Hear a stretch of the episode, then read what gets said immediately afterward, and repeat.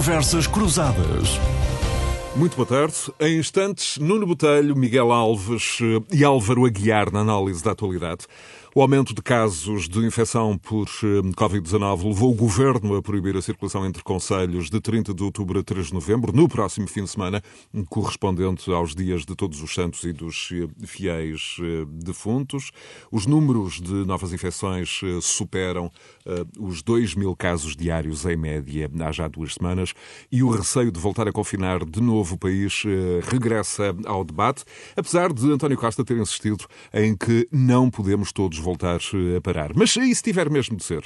E se esse confinamento for imposto pela realidade, com eh, a subida expressiva do número de casos, muitos países europeus, de resto, têm aumentado as medidas restritivas da vida social e, por extensão, eh, da atividade económica. Em Portugal, os dados para avaliar como está a economia a reagir à segunda vaga ainda são escassos e imprecisos mas já parecem indiciar uma hesitação no ritmo da retoma. O fantasma de uma chamada recessão em double, isto é, com dois momentos de contração aguda por oposição à esperada hum, recessão em V, esse fantasma avança ao mesmo tempo hum, que eh, avança a segunda vaga da Covid. Mas já lá vamos detalhadamente ao ângulo económico. Agora a situação no terreno. Miguel Alves é eh, presidente do Conselho Regional do Norte, é autarca.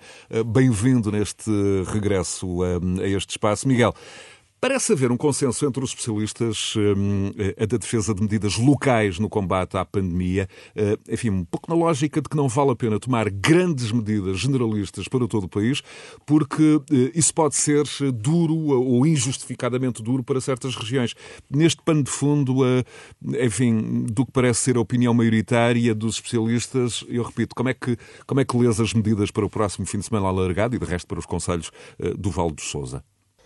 Bem, antes de mais, muito boa tarde a todos. É sempre um gosto poder voltar a esta casa que nos recebe tão bem e dizer-vos que sei bem do que estamos todos a tratar e estamos todos a falar, porque de facto a gestão autárquica, esta gestão de proximidade, dá-nos um contacto com a realidade que nos obriga a ter também respostas muito claras e muito incisivas.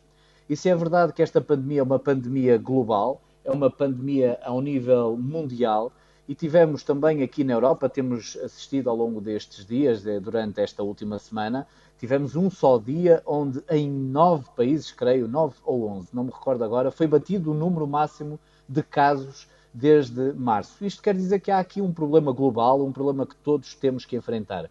Mas de facto a resposta não deve ser global. A resposta, para ser adequada, deve ser equilibrada e deve ser eficaz e para ser eficaz e equilibrada tem que atender às suas circunstâncias, seja no contexto europeu, seja também no contexto nacional.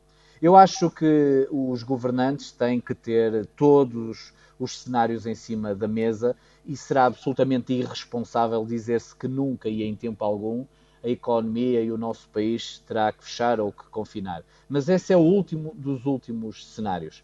O que eu acho é que se tem que fazer aquilo que se está a fazer hoje com muita proximidade nas autarquias e permite-me dar aqui, puxar aqui esta brasa à sardinha dos autarcas, porque é curioso este paradoxo que nos obriga nos dias de hoje a um afastamento entre pessoas, a um afastamento e uma distância de segurança entre todos, e esta proximidade local, a proximidade paradoxal a este afastamento, é que é decisiva na resolução dos problemas.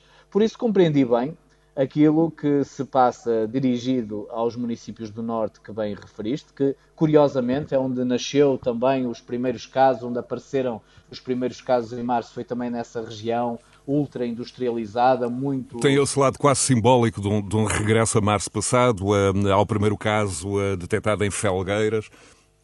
Tem, tem muito, tem, é, é este círculo que se vai cumprindo, mas agora com um perímetro maior, direi eu.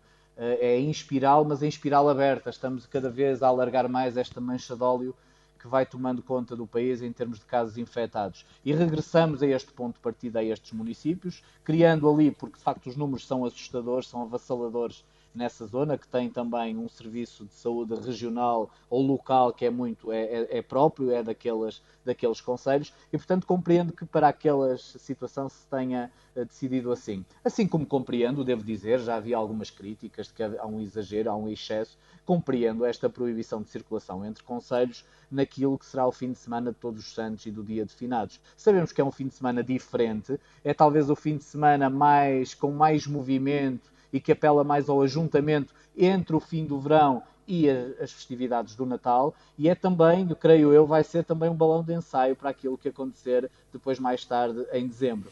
Deixa-me dizer, já a propósito e a terminar, que compreendendo bem essa medida também, é importante que o Governo esclareça exatamente o que quer fazer da fronteira, para que não nos esqueçamos da fronteira. É que eu estou aqui à beira da fronteira e começo a pensar se eu, estando proibido de me deslocar para Viana do Castelo ou para Vila Nova de Cerveira, não tenho que assistir à dinâmica normal entre os galegos e o nosso território que não estão abrangidos naquilo que são as decisões do Governo de Portugal, mas que obriga o Governo de Portugal a olhar para a região de fronteira e colocar algumas regras que não devem passar de todo, na minha opinião, pelo encerramento de fronteiras, mas vai ter que existir um controle muito similar também na fronteira, de modo a que só passem os galegos que vêm trabalhar ou que vêm para razões de assistência a alguém, porque senão ninguém compreenderá que, estando limitado de visitar familiares seus, de visitar cemitérios onde têm sepultados entes queridos, os galegos possam estar aqui a fazer turismo. Mas isto para dizer, finalmente, que de facto uma resposta local e específica não só é mais equilibrada, e temos que ser equilibrados,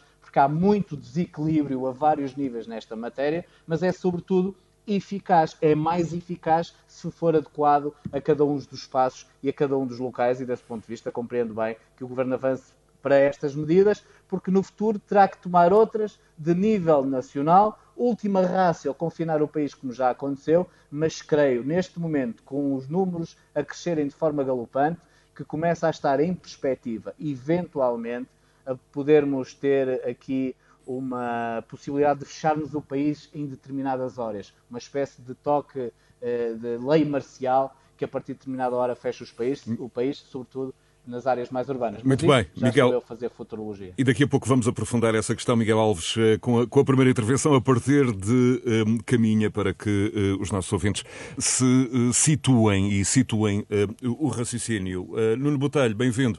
Uma das teses dos especialistas um, tem sido a de voltar ao básico, a de que, nesta altura, os portugueses se voltem a concentrar, a concentrar no essencial, nos pontos em que a ciência provou, de alguma forma, serem eficazes a higiene de mãos, o distanciamento físico, a etiqueta respiratória e, claro, a, a máscara. Um, temos já aprovado no Parlamento o uso obrigatório um, em espaços públicos durante 70 dias. Nuno, a melhor forma de quebrar as cadeias de transmissão é também, do teu ponto de vista, um trabalho local, em função do risco de cada momento, do risco que possa existir em cada zona, mas o elo mais fraco deste raciocínio, e num certo sentido o Miguel também eh, se referia a esse elo, parece ser como adequar a mistura certa, a adequação exata de políticas nacionais e regionais nesta matéria. Nuno, bem-vindo. Exatamente. Muito boa tarde a todos. Uh ao nosso auditório e, a, e aos, aos, meus colegas de painel e, e a ti, José Bastos. Uh, bom, eu, eu, eu, diria que, de facto, nós estamos aqui numa situação uh, que a todos obriga a ter muita ponderação. Em primeiro lugar, eu gostaria de dizer que, de facto, tal como disseste na tua introdução, nós estamos a perceber e, e, de uma vez por todas a, a, a interiorizar que as boas práticas são a melhor defesa contra este vírus. Eh, já temos, eh, desde sexta-feira passada, a obrigatoriedade do uso de máscara na via pública, ao contrário do que eh, a Diretora-Geral de Saúde no início dizia, o uso de máscara, afinal, é essencial. Temos, de facto, a necessidade constante de higienização das mãos, temos a necessidade do distanciamento. E eu estou em crer que, há, que neste momento é fundamental nós termos todos a razoabilidade para perceber que neste momento não devemos entrar em pânico. E não devemos entrar em pânico e devemos manter a calma e a ponderação e ter todos nós um comportamento cívico exemplar, tal como tivemos na altura do confinamento. E porquê? Já o aqui disse várias vezes e, e repito. Porque na altura o confinamento eh, foi, a meu ver, uma atitude, eh, apesar de tudo, correta correta, mas ao mesmo tempo fácil, porque o governo decretou o fecho do país e o país fechou e tornou-se tudo mais simples. Agora, a partir do momento que se desconfina e todos os sinais que vão sendo dados e todas as divergências que vamos tendo de sinais e de comunicação, porque este problema da pandemia, a meu ver, e da parte do Governo Central, do Ministério da Saúde, da Direção-Geral de Saúde, tem muito de problema de comunicação, que poderemos a seguir escalpelizar melhor. Eu Esse acho... é um tema-chave e vamos, sim, e vamos, eu, sim, eu vamos ampliar. Sim. Eu acho que é fundamental, mas eh, nós temos que ter presente o seguinte: neste momento, nós temos que manter a economia a funcionar, porque o país não aguenta um segundo fecho. As empresas estão a fazer das tripas coração para continuar a laborar. Os empresários e os trabalhadores estão a dar as mãos, no, literalmente, no sentido de conseguir eh, manter postos de trabalho e manter atividade económica. As escolas devem continuar, porque os, as nossas crianças não podem deixar de ter ensino a funcionar. E a minha palavra, sempre de incentivo, neste caso aos professores, que acho que devem olhar para aqueles que são os o exemplo que é dado, por exemplo, e tem sido dado desde o início da pandemia pelos profissionais de saúde. Os professores têm que estar à altura das responsabilidades. Também aqui é-lhes pedido um acréscimo de responsabilidade, um acréscimo de sentido de responsabilidade. Eh, eu acho que todos temos que fazer mais e os professores também têm que dar aqui mais do que aquilo que é suposto darem. E, portanto, desse ponto de vista, também uma palavra para os professores. E, e olharem, no fundo, ao exemplo que outros colegas, outras profissões têm feito. E, portanto, nesse aspecto, compreendendo eu completamente as medidas de confinamento local que existem, eu não poderia deixar de referir que também uma palavra de incentivo, e não é por estar aqui o Miguel Alves, eh, mas uma palavra de, de, de, de muito apreço e muito orgulho por aquele que é o trabalho dos autarcas portugueses espalhados por este país. Têm feito, de facto, aquilo que muitas vezes o Governo Central não consegue fazer. Têm acudido a situações que, de facto, o Ministério da Saúde não consegue acudir e, desse ponto de vista, eu acho que é importante esta palavra. Eu vou continuar contigo, vou já ao professor Álvaro uh, a guiar, mas vou continuar contigo. Nesse ponto da comunicação uh, oficial, Sim. não só das autoridades, como também do papel dos meios de comunicação, pergunto-te, tens falta da decomposição do número de novos casos, face, por exemplo, ao número de testes, uh, da especificação das faixas etárias afetadas? isto, isto porque estamos numa altura em que muitos especialistas parecem concordar que este gotejo diário do número de infecções é tudo menos informativo. Claro. Por isto é ruído, isto é ruído na comunicação, não é, não é comunicação, José Bartos. Isto, eu, eu, eu, pergunto, e tenho perguntado várias vezes, por exemplo, esta semana assistimos pela primeira vez ao maior número de curados versus infectados. Isso não foi comunicado. Eu, eu pergunto qual a idade dos infectados percebemos que os infectados são maioritariamente pessoas abaixo dos 50 anos. Pergunto qual a idade dos mortos. Isto também nunca é informado, para nós percebermos do que é que estamos aqui a falar. Eu, eu, há mais um dado, José Bastos, e é bom as pessoas terem aqui as coisas em perspectiva. Morrem em Portugal, é bom que as pessoas tenham noção, morrem em Portugal, em média, 300 pessoas por dia. Se 10 morrem por Covid, de que é que morrem as outras 290? é um número que eu acho que ninguém anda a discutir. E esta comunicação de ver a senhora Ministra e a senhora Diretora-Geral de Saúde, a, a, desculpem a expressão, mas a papagaiarem números de infectados. E o que é que está a ser feito, e no fundo a darem informação a quem está no terreno, porque nem têm o cuidado de informar, segundo temos vindo a saber pelos órgãos de comunicação social, nem tem, quem está no terreno sabe da informação por estas conferências de imprensa que, ao meu ver, são ruído na comunicação, eu acho isto absolutamente anacrónico e não, e, não, e, não, e não tem razão de ser. Se nós tivermos em conta que o maior número de infectados são jovens, não percebo que comunicação é esta e porque é que não se adapta esta comunicação. Aliás, já... Adalberto Campos Fernandes, ex-ministro da Saúde, veio esta semana, muito bem, a meu ver, falar nisso de uma forma muito clara. O, o ministro Adalberto Campos Fernandes, justamente, ele veio uh, defender que o governo tem falhado uh, na tarefa Exatamente. de passar informação aos cidadãos e que e tem bem. contribuído para um pânico desproporcionado. Exatamente. Foi esta a expressão é de Adalberto é, Campos Fernandes. É a mais pura um, verdade. E que comunicações solenes só agravam o pânico. Exatamente. Eu vou em instantes... Ao José Baixo, desculpa, e que prejudicam a economia e prejudicam o país. Eu vou em instantes ao, ao, ao professor eh, Álvaro Aguiar, mas não deixo de, de suscitar já uma, uma, reação ao Miguel Alves. Destas questões, desta reação e desta afirmação do ex-ministro uh, da Saúde e, sobretudo, apelar também à tua experiência enquanto uh, decisor, enquanto autarca, que de resto no verão foi chamado a intervir, esteve no espaço público muito por causa de, do ajuntamento de, de jovens no Conselho. E, no fundo, pergunto-te se não sentes falta de uma análise mais fina dos números, uh, dados regionais e locais mais detalhados, uh, discriminação de números de áreas metropolitanas que são muito críticas versus outras áreas do país? Zé, eu compreendo que o Nuno Botelho diga o que disse e que sinta estas dificuldades de comunicação mas compreendo menos que o Adalberto Fernandes, que foi Ministro da Saúde, claro, agora depois de vestir a camisola tudo parece fácil e tudo parece simples. Este é um tema que não é nada simples e que não é nada fácil. E onde a forma e a comunicação é fundamental para a substância do problema, para a resolução dos problemas. Admito, sem nenhuma dificuldade, como creio que, aliás, a própria Ministra da Saúde já o fez, que aqui e ali se pode ter errado no tom, ou por excesso ou por defeito e que de facto tem havido alguns problemas de comunicação. Eu posso vos dizer, por exemplo, neste momento, enquanto Presidente de Câmara, eu não sei exatamente onde é que aparecem os casos. E eu bem sei que há proteção das pessoas e que as pessoas não devem ficar sobre nenhum anátema, mas a verdade é que para mim é importante perceber se depois de um surto que eu tive num lar específico numa freguesia, aqui do Conselho de Caminha, se os casos que se sucederam aconteceram à volta desse, desse lar, não estou a falar geograficamente, mas estou a falar pelo menos na ligação direta com os seus funcionários ou com os seus utentes, ou se noutros espaços onde não há essa ligação. Ou, por exemplo, como Presidente de Câmara... Mas esses dados, momento, pergunto, são do conhecimento, uh, uh, esse mapeamento é do conhecimento da Autoridade de Saúde local, do Delegado de Saúde. Exatamente, que entende por ter ela a capacidade de decisão... Mas que não partilha com o Presidente da Câmara, é isso?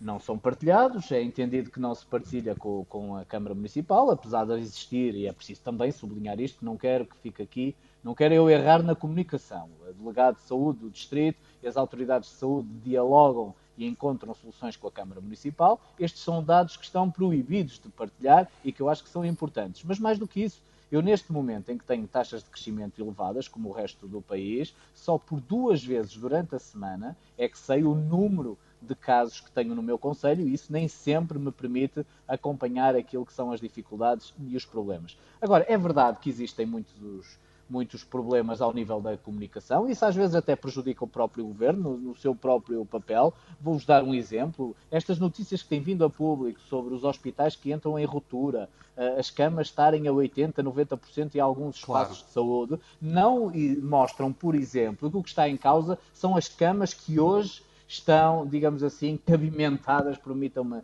a expressão orçamental, naquilo que é a doença Covid, porque esta, a doença Covid ocupa só 10% das camas todas dos hospitais e é possível crescer em harmónio encontrando outras soluções. Portanto, acho que até neste papel há muita dificuldade, mas também há muitos agentes no terreno. Há os médicos com as suas associações, os seus bastonários, diversas associações, os, os enfermeiros, opinion makers. O governo, de facto, tem aqui alguma dificuldade e não digo que não esteja isento de culpas, mas acho que há um esforço global. Miguel, mas não temos, não temos propriamente autonomias e uma partilha uh, de competências, como por exemplo na vizinha Espanha, e de resto esse, esse está a ser uh, apontado como um dos fatores uh, para o caos que se, vive, que se vive no país vizinho.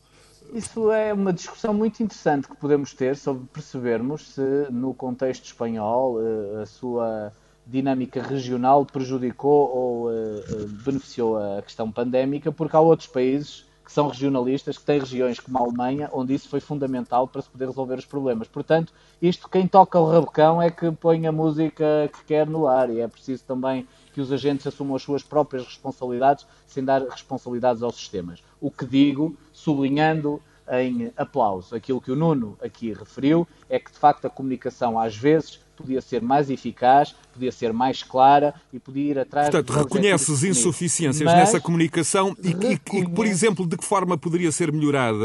Hum, há quem defenda que neste momento, enfim, de enorme importância coletiva, uh, líderes de opinião juvenis, uh, youtubers, atores, estrelas pop, futebolistas, uh, estariam mais que disponíveis para, enfim, até de uma forma voluntária, se envolverem no processo comunicacional e que isso não não, está a ser pedido pelas autoridades. Hum, a partir do exemplo do verão de caminha, isto podia ser um percurso a, a, a fazer? Pode, mas não substitui aquilo que deve ser a comunicação institucional, com franqueza. Quando colocamos alguém mais conhecido, alguém mais próximo mentalmente ou espiritualmente de determinado tipo de grupos de risco, acho que deve existir, nesse caso, uma mensagem só muito clara, só uma frase para passar, só uma ideia para passar, que entre. Mas, por exemplo, uma ideia-chave para os jovens, explicando em detalhe que as medidas se destinam a proteger os mais vulneráveis, os seus avós, por exemplo, uh, dita por uma estrela pop, por um ator pode de ter, novela. Pode ter mais resultados, eu não, eu não nego isso e acho que se deve buscar essa complementaridade. Sociais, mas, não substitui, mas não substitui a mensagem institucional, porque a mensagem não, institucional claro diz-nos claro onde é que nós estamos e para onde vamos. Sim. E mensagens são importantes, criando uh, os buzzes que, que, que, às vezes o governo quer criar para instalar determinado tipo de ideia, isso é fundamental, mas claro de facto sim. é muito importante que alguém diga, por exemplo, aos nossos jovens, o que o Nuno de algum modo estava a levantar,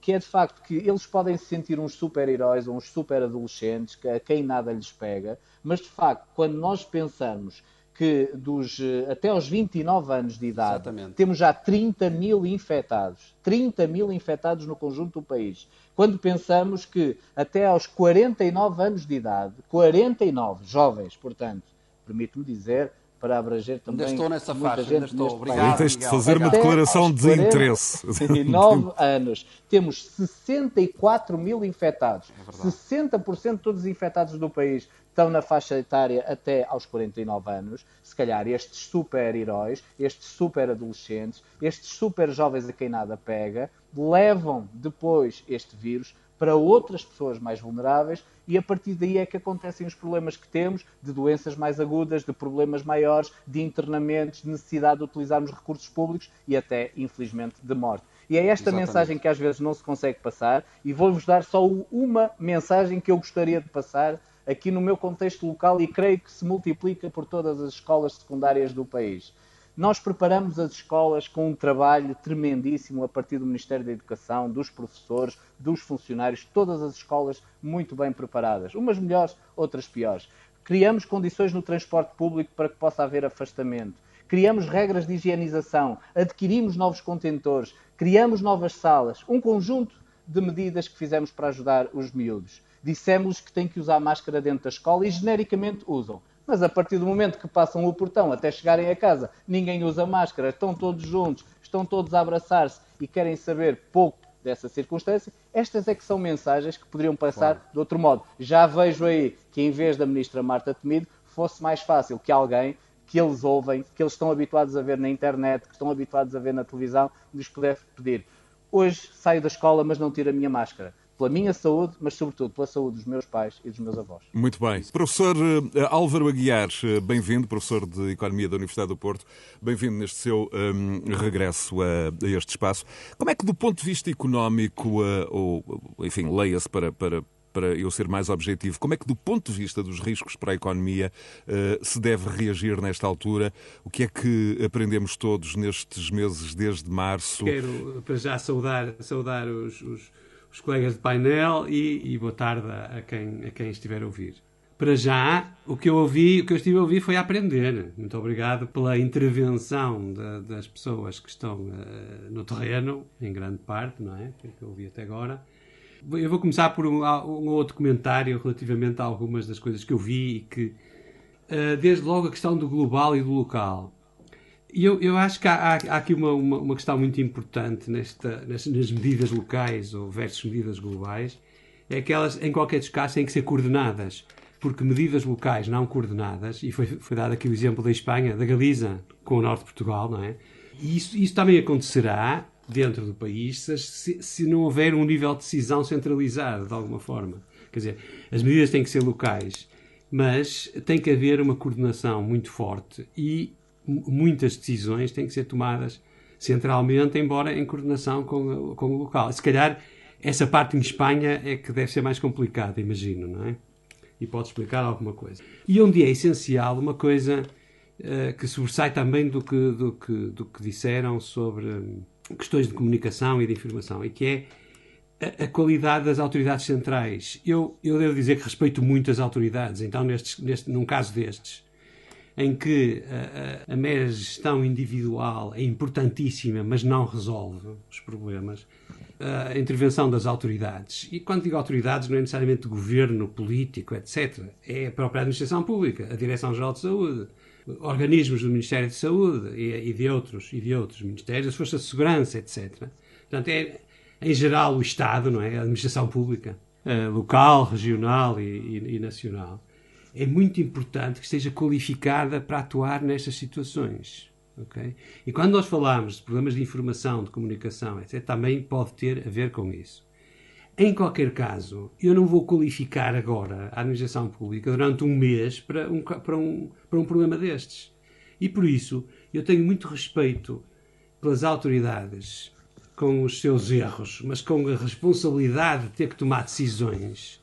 Eu imagino-me a, dificuldade que teria neste momento se tivesse, se fosse, por exemplo, uma autoridade de saúde, é? desde o delegado regional, passando pela ARS e acabando na Direção-Geral de Saúde e no Ministério da Saúde, a dificuldade que há em, em, em tomar decisões com base em informação, eh, eh, mesmo que muito boa, seria sempre. Professor bastante, Álvaro Aguiar, mas, mas, esse, esse raciocínio eh, e essa análise, se era, hum, era, era mais hum, realista no início de, de, de, março, abril, entretanto já temos alguma informação. Hum, há aqui decisões que podem ser tomadas, por exemplo, sobretudo na área económica, muito com base nestes últimos meses, ou do seu ponto de vista ainda estamos num território por mapear? Ainda estamos em grande parte no território por mapear. Por exemplo, o facto de estarmos agora a, a, pensar que afinal podemos ter uma recessão em W em vez de uma recessão em V, por exemplo, na parte económica, isso é de uma grande, de uma grande incerteza. O facto de haver alguma, bastante até, descoordenação a nível internacional uh, também não ajuda e aumenta muito a incerteza. E, e, e, depois, a principal, a principal área onde nós continuamos bastante desconhecedores é, com bastante desconhecimento, eh, é, é precisamente na área, na área do, do, do, médico em si, digamos assim. É? Portanto, eu, mesmo hoje nós ouvimos, ouvimos uh, opiniões contraditórias, até das próprias pessoas, tinham uma opinião, agora têm outra, especialistas, não é? E isso tem a ver com, com, o, com o desconhecimento. Dizem-me que os estudos dos vírus são, são, demoram, demoram anos e anos, e nós estamos a fazer isto mas enquanto não tivermos portanto, a, vacina, hum, como é que, do, do, seu ponto de vista, economicamente, se deve reagir? Para já, eh, eu acho que concordo com a questão do gastar, melhor gastar agora do que, do que depois, porque isto é uma situação temporária, espero, não é? Esperamos nós, não é? Quanto, quanto tempo é que demora o temporário, não sei, mas numa situação temporária nós temos que recorrer a despesas extraordinárias e a receitas, receitas, no fundo, que têm a ver com, com no fim do dia, com dívida pública, não é? É, é natural e, é, e é, é, saudável que nós, do ponto de vista económico, que nós queiramos responder a uma situação extraordinária com medidas extraordinárias. Isso tem que ser. Uh, o contrário seria, seria muito pior. De qualquer forma, nós temos que, uma coisa é certo, nós temos que sustentar a procura na economia. Isto é, não podemos deixar os rendimentos na economia baixarem muito. Independentemente do, do, do, grau de confinamento, do grau de redução da atividade económica. Mas isso torna-se cada vez mais, mais difícil nesta espécie de confinamento suave uh, que estamos já a viver nesta altura de novo. É verdade, porque há aqui, há aqui uma, uma, uma dificuldade. Confinamento suave por oposição ao que, ao que vivemos em, em março e abril do Sim, eu acho que a tendência, a tendência irá ser, do ponto de vista económico, não para eh, portanto, evitar ao máximo. Aliás, nós podemos olhar para alguns países europeus que estão mais avançados, entre aspas, neste caso estão pior do que nós, mais avançados, e que, que, são parecidos, por exemplo, a Bélgica, é? está a todo custo a tentar evitar um confinamento, mas para lá caminha aos, aos, dia a dia, quase apresentam novos, novos, novas medidas que caminham no sentido de confinamento. Agora, eu acho que há uma diferença. Agora, nesta fase, acho que se está a tentar confinar determinados setores e não a economia como um todo. Enfim, não foi total, mas, mas quase, não é? No, no, no, uh, no março-abril.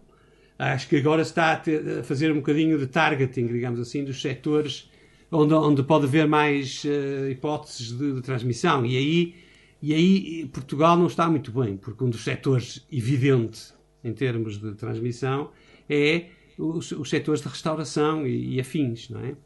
Onde, onde, onde as pessoas são obrigadas a tirar as máscaras. E, e, são, e, e tiram a máscara e, estão durante mais de meia hora em contacto com as mesmas pessoas sem máscara. E, e, no caso português, o setor da, da, da, da, restauração e afins tem um peso na economia maior do que na média dos países da zona euro. Agora, a questão dos rendimentos. Nós podemos tentar eh, manter os rendimentos, ou pelo menos uh, suavizar a queda de rendimentos, mas as próprias pessoas, mesmo com os rendimentos suavizados, vão gastar menos. Isso não há dúvida têm menos oportunidades e, por outro lado, estão mais cautelosas. O fator confiança que é absolutamente chave na economia. Exatamente. Professor Álvaro Aguiar, não é, regresso... preciso, não é preciso ir ao pânico, não é? Eu acho que não estamos de maneira, de maneira nenhuma em pânico, não é? Mas não é preciso chegar ao pânico para as pessoas agirem de forma mais cautelosa. Eu regresso, nomeadamente na despesa. Regresso já assim um, para saber o que pensa do Orçamento de Estado, mas vou agora ao empresário Nuno Botelho uh, para esta questão. O que fazer nesta altura na economia, Nuno? Olha, é uma pergunta de um milhão de dólares quase é bastante complicado. Hum, eu, eu devo começar por dizer, porque como sabes, eu sempre tenho dito que. Deixa-me deixa só, ninguém... a custo zero, introduzir para o teu raciocínio aqui um elemento um, eh, de resto avançado pelo FMI, pelo diretor do Departamento Europeu do FMI, sim, que esta semana. Um, então, então avança, era justamente sim, isso. Sim, era, ele, dizia para é não se retirar prematuramente os apoios. Exatamente. E relativamente ao, ao pagamento da fatura, a tese é de que suportar a economia não vai ter, nesta altura, impacto uh, nos financiamentos a curto prazo e, e, no fundo, o expectável era que o BCE reforçasse o apoio. Não sei se era claro. nesse sentido. No fundo, era, tua, era. No fundo é, é, nós estamos, como, como, estávamos há bocado a dizer, nós estamos aqui ainda a, a navegar por águas desconhecidas, não é? E, e, e repare, ah, eu, eu, dava aqui só duas, só aflorava duas questões para ir a esse ponto.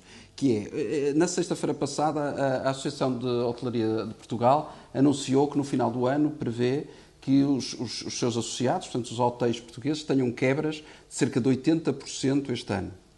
E uh, a semana passada, e muito bem, o Ministério da Economia lançou, uh, repensou e reorganizou a, a, a questão da, da, da retoma progressiva da, da, atividade económica e prevê, uh, num diploma legal novo, que empresas que tenham quebras de faturação de 75% possam recorrer a layoff a 100% financiado pelo Estado. Ora, isto dá nota do, do pandemónio em que a economia está da dificuldade em que a economia está. E este tipo de medidas, e muito bem, eu volto a sublinhar, é uma medida muito correta por parte do Ministério da Economia e do Sr. Ministro da Economia, vem mostrar um pouco isso que estavas a falar relativamente às previsões e àquilo que o FMI tem, tem avançado, que é a enorme incerteza em que estamos leva a que, se calhar, alguns dos anúncios que foram feitos de injeção de dinheiro na economia sejam insuficientes para aquilo que de facto vai ser necessário. E, portanto, o que nós estamos aqui a analisar é uma crise de proporções inimagináveis e nunca, eh, ou, ou nos tempos eh, passados eh, recentes, nunca vistos. Nós estamos a falar de uma situação em que, de facto, as empresas estão com enorme dificuldade em continuar a laborar. E, para isso, elas vão precisar da ajuda do Estado, o Estado esse que deve canalizar os seus recursos para a manutenção e apoio ao emprego, para a manutenção e criação de postos de trabalho. E fazendo agora a ligação com o Orçamento de Estado, é algo que nós não vemos e eu não vejo neste orçamento que vem Tu tens sido particularmente crítico, como de resto, a associações eh, patronais, eh, empresariais, eh, e, e, tem sido alegado uma das linhas de, de, argumentação é de que o Orçamento de Estado tem poucas medidas de apoio às empresas, como sejam incentivos fiscais, redução de IRC um, e, e, também uh, medidas tendentes à criação de emprego. Mas o Ministro da Economia, Pedro Cisa Vieira, esta semana vinha, por exemplo, dizer que discorda de apoios por via fiscal para, enfim, como melhor forma de ajudar as empresas este ano e no próximo, porque ele argumentava as empresas eh, não Sim. vão dar lucro uh, e, portanto, estas medidas não seriam eficazes. Como, é Olha, é que, como é que o empresário Nuno Botelho responde a esta questão? Respondo de forma muito clara. Nesse aspecto, eh, estou em desacordo com o Sr. Ministro, que é, primeiro, a CIP fez recentemente um estudo que dizia que há cerca de 4.900 taxas em vigor em Portugal. Reorganize-se isso eh, e, e, nós estaremos todos muito melhor. Portanto, isso, taxas, taxas e taxinhas, e taxinhas na, na dizia, de Pires Lima. dizia Pires Lima. Exatamente. Ponto número um. Ponto número dois. Os anúncios que têm sido feitos recentemente nesse aspecto de apoio às empresas são constantemente, e ainda na sexta-feira passada, isso foi dito pelo Sr. Ministro também na Assembleia da República, que vem aí um apoio de cerca de 50 milhões de euros de linhas de crédito para empresas na área de organização de eventos só, uh, culturais e, e, e empresariais. E eu pergunto, qual é a empresa neste momento que está em condições de recorrer a mais crédito? Qual é a empresa e qual é o empresário, no seu juízo perfeito, que neste momento recorre a mais crédito?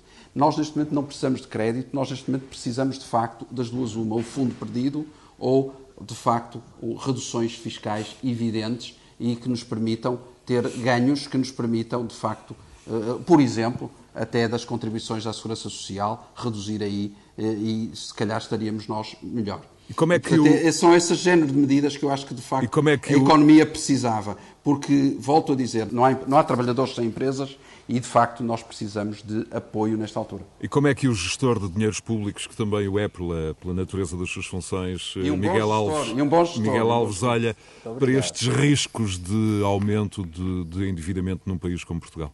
Bem, eu, eh, em primeiro lugar, fico mais satisfeito por estarmos a entrar agora no debate sobre o Orçamento de Estado, porque assim permite o Nuno Botelho discordar do Sr. Ministro da Economia, que ele há pouco elogiou. Eu já é estava é verdade, a ficar preocupado é que é o com a pandemia, estivesse a ler alguns livros de pensadores de esquerda e começa não, a ficar não. também ele. Não, eu leio, mas discordo sempre, sabes? Acaba. mas, não me convencem mas eu quero partilhar com a bonomia que este debate permite. Quero partilhar convosco, obviamente, que eh, tenho que voltar à questão do equilíbrio, e o equilíbrio é fundamental nestas matérias.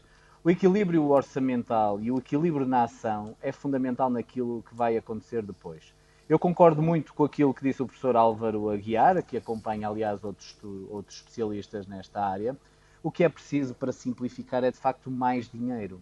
E mais dinheiro só pode significar uma coisa: ou aumento de receita, que não vai acontecer, muito pelo contrário, ou então assumirmos um déficit maior até ao limite que pudermos assumir para nos próximos anos irmos reparando os danos deste ano e provavelmente do ano que se segue.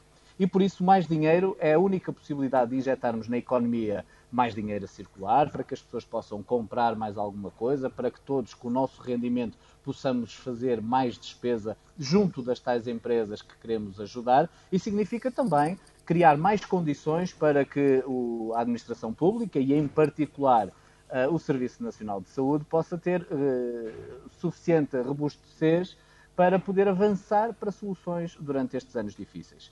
Eu discordo um pouco, porque eu acho que há uma visão um pouco estreita nessa matéria, naquilo que é a crítica a este Orçamento de Estado, ou que se conhece do Orçamento de Estado até agora, no apoio às empresas, porque o apoio às empresas segue muito a linha daquilo que tinha vindo a acontecer.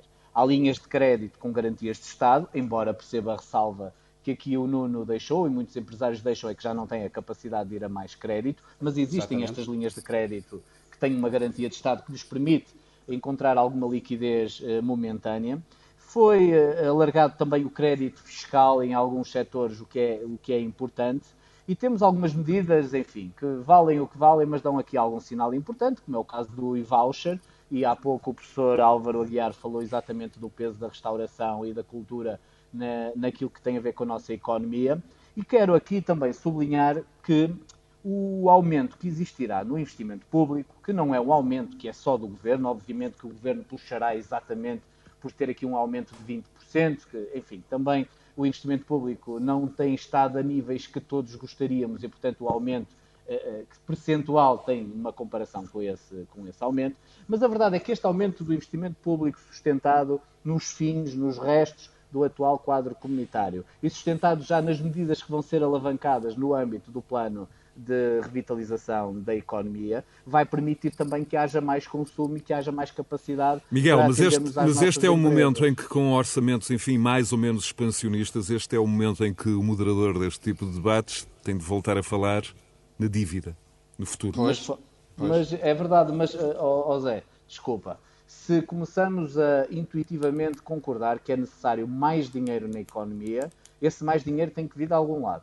ou aumentamos os impostos sobre os rendimentos ou sobre as empresas, e convenhamos, este orçamento não aumenta esses impostos, desce em, muitos, em muitas matérias, e no caso das empresas, no mínimo, concordemos em que não aumenta, Então Sim, o dinheiro nesta altura vir... precisava de mais ajuda, é, precisava de diminuir. Oh, oh, Nuno, mas se nós não conseguimos ir ao lado da receita e se podemos ir buscar algum dinheiro à Europa para fazer investimento público, mas não para fazer tudo aquilo que nós queremos, o que Claro. de facto temos que fazer é que colocando mais dinheiro vamos ter que ter outro tipo de déficit. Nós este ano, provavelmente, não sei, ainda não estão feitas as contas todas, mas vamos levar sempre com um déficit orçamental acima dos 7%. 7%, E agora, assim, é, e agora prevê-se que tenhamos neste orçamento, no próximo ano, em 2020, um, um déficit orçamental de 4,3%. Vamos melhorando, mas é preciso manter este déficit. Permitam-me dizer, já não se dizia isto há muito tempo, mas tem algo de virtuoso, permite injetar liquidez em muitos setores e permite resolver muitos problemas, porque do outro lado do problema temos a necessidade de contratar mais enfermeiros, mais médicos, mais auxiliares para as escolas, de poder dar-nos, a, a- a aumentar-nos a possibilidade do, do Fundo de Desemprego ter um valor mínimo superior àquilo que tem, podermos aumentar os salários mais baixos da função pública, quer dizer, há aqui uma roda motriz que precisa de alimentar a economia e é essa roda que, não tendo lá a rúbrica de apoio direto às empresas, acaba por ser um apoio direto às empresas porque vamos ter um pouco mais de liquidez, pelo menos é esta a tese que eu compreendo nas circunstâncias atuais e com Professor- o dinheiro que temos, que a vida é mesmo Professor Álvaro Aguiar, eh, recorrendo a uma frase do Miguel Alves, este orçamento permite resolver muitos problemas. Pergunto, eh, e cria outros? Bom, isso, isso é sempre capaz de, não é? Para já, este orçamento, a, a execução do orçamento, há duas coisas: o orçamento e depois a execução. A execução do orçamento vai, vai, vai sofrer de, uma grande, de um grande grau de incerteza, não é? Portanto, pode ser completamente diferente, pode exigir novas medidas. Agora, é verdade, faz uma coisa correta, que é esta questão da, da tentativa de manutenção dos, dos rendimentos. Isto é, uma coisa muito importante para as empresas neste momento e nos próximos é a, a- a procura por parte das famílias e das outras empresas, não é? E, portanto, eu acho que essa questão do- dos incentivos fiscais, a questão fiscal, a questão da, da redução da burocracia, etc., é, vai ser muito importante na retoma. Aí sim, quando nós começarmos a ter um ambiente de confiança que permita aumentar o investimento privado, eh, e eu acho que nessa altura é fundamental que se melhore, digamos, o ambiente para as empresas em geral, incluindo a parte fiscal. Portanto, concorda com a tese do Ministro Cisa Vieira de que mexer nesta altura ou fazer reduções no IRC numa altura em que as empresas eh, não vão Sim, dar lucro argumento- não seria eficaz, é Sim. isso? Eu, eu acho que é- sim, acho que, acho que ne- ne- nesta altura precisa, acho que seria, acho que seria pouco eficaz. Agora, é, é, é sempre, é sempre um sinal positivo na retoma, isto é, quando nós tomarmos. Acho que neste momento para as empresas é mais importante a, a situação da oferta, isto é, se vamos parar ou não o setor, etc, etc. Se fecha às 10, se fecha às 8, se fecha à meia-noite, não é? É mais importante essa parte. E a parte da procura por parte do... E o lado da procura por parte dos, dos consumidores, não é? E, e nisso, e nisso está correto. E Agora, quanto à dívida, quanto ao futuro? é, quanto à dívida, ora bem, vamos por aí. A questão da sustentabilidade desta coisa. A regra nas finanças públicas é assim. Despesas permanentes devem ser financiadas com receitas permanentes. E as receitas permanentes que existem é fácil, são os impostos. E, portanto, e, e e despesas extraordinárias, isto é, despesas temporárias, podem ser financiadas com mais dívida, que é o que se está a fazer agora. Um país como Portugal podia ter um problema. Podia fazer sentido do ponto de vista económico ou financeiro. Mas temos também a admissão E- de um número considerável de funcionários públicos e isso é despesa permanente. E- Isso é, é verdade. E, e além disso, há outra coisa. Todas estas ajudas que se estão a dar, para já, têm todas uma marca de temporário. Eh, Portanto, suplementos ao subsídio de desemprego, questão da compensação pelos layoffs, etc, etc. Para já, tem tudo uma marca de temporário e isso agrada-me, isto é, está de acordo com as regras. Agora, muitas dessas coisas tendem depois a, a- a- permanecer e é por isso que o peso, é uma das razões porque o peso do Estado na economia também vai aumentando, não é?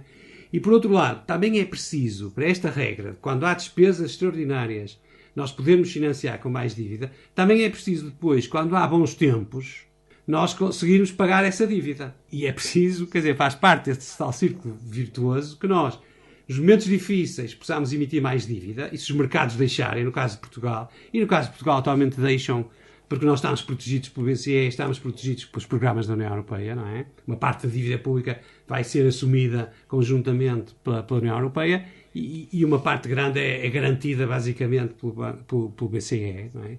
Portanto, estamos em boas condições. Os mercados deixam-nos aumentar a dívida pública, direta e indiretamente, mas é preciso que a nossa governação tenha a credibilidade de depois, quando a economia começar a retomar, e principalmente quando a economia europeia começar a retomar, nós não temos desculpa para não começarmos Muito a bem. reduzir a dívida pública Muito bem. ainda mais do que estávamos a reduzir agora. E essa vai ser, esse seguramente vai ser seguramente um, um grande desafio. Eh, olhando para o futuro, a terminar, eh, Miguel Alves, esta foi uma semana em que os jornais impressos voltaram a repetir uma manchete que já havia sido capa em 99, em 1999. Há, portanto, 21 anos eh, a de que Lisboa e o Porto estariam ligados por uma nova linha de alta velocidade ferroviária que vai reduzir o tempo de viagem para uma hora eh, e um quarto, uma hora e 15 minutos. Eh, desta vez, enfim, passo o, significado subliminar desta minha referência. No caso do Porto, há também uma, uma linha de alta velocidade a unir a Vigo, tudo até eh, 2030. Aí Olha, só um daqui a breve dez- comentário, peço desculpa.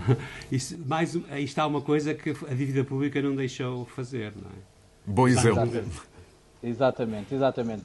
Olha, Zé, quando nós daqui a 10 anos estivermos a debater isto, é que eu espero que não me coloques essa pergunta outra vez, porque isso seria de facto muito incómodo e a prova de que as Confesso, deste confesso que país... tinha, aqui- tinha aqui a pergunta hum, alinhada, é essa. Não me justamente. digas que tens já preparado o debate daqui a 10 anos. Eu eh, confesso que um dos maiores problemas que o país tem é de facto esta incapacidade que tem, a dois níveis, de tomar decisões. A primeira, de tomar decisões consistentes que permitam, a partir do momento em que haja um caminho traçado, que diversos governos de diferentes opções ou até de diferentes protagonistas, dentro da mesma opção política, não sigam essa estratégia e esse percurso. Mas em segundo, naturalmente, também as condições que o país tem e que em alguns momentos deixa de permitir que se possa avançar para determinados investimentos públicos.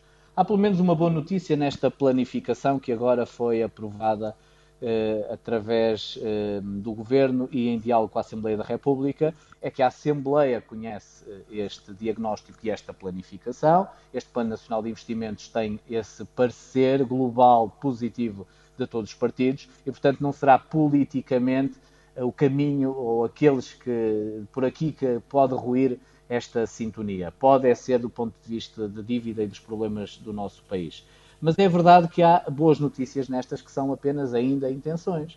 E há boas notícias que passam por algo que era relativamente esperado, que era esta linha de alta velocidade que já devia estar construída de facto há 10 anos atrás entre Porto e Lisboa, mas também esta novidade, acaba por ser uma novidade, apesar de reclamada por muitos, de termos esta linha de alta velocidade que vai ligar o Porto a Vigo através de Braga, com uma ligação ao aeroporto Sá Carneiro, que é de facto importante eh, neste contexto.